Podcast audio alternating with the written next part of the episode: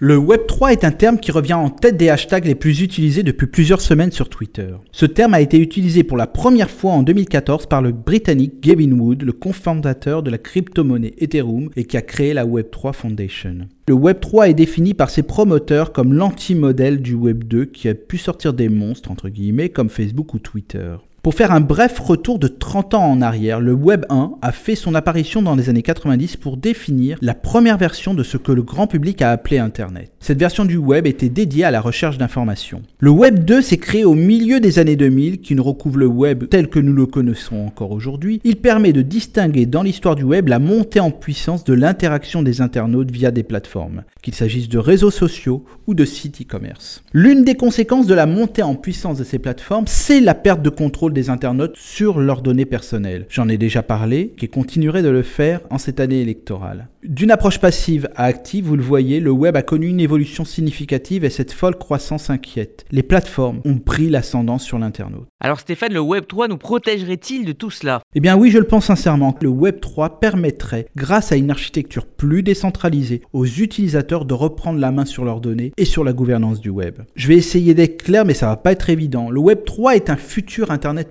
possible, où toutes les données et tous les contenus seront enregistrés sur des blockchains, tokenisés, gérés et accessibles sur des réseaux distribués en vue de démocratiser Internet. Je sais que cela fait plein de nouveaux mots qu'il faudra intégrer dans son quotidien, mais en fait, vous en avez déjà entendu, voire même déjà utilisé certaines bribes de ce Web 3, ne serait-ce qu'en investissant dans les crypto-monnaies. Les NFT où tout à chacun deviendrait acteur et propriétaire du web, ou les métaverses qui permettraient d'avoir de nouvelles communautés basées sur des micro-propriétés virtuelles, des décisions pouvant être en prise en commun entre micro-acteurs sans tenir compte des intérêts des sociétés leaders du Web 2. Avec l'utilisation de la blockchain, les règles de fonctionnement seraient connues de tous, consultables par tous. Ce qui caractérise le Web 3 serait que les plateformes et les applications ne seront pas détenues par un acteur central, mais par les usagers qui gagneront leur part en propriété en contribuant au développement et à la maintenance de ces services, a prophétisé Gavin Wood. Cette vision idéaliste et légèrement utopiste à date nous ramène au quotidien.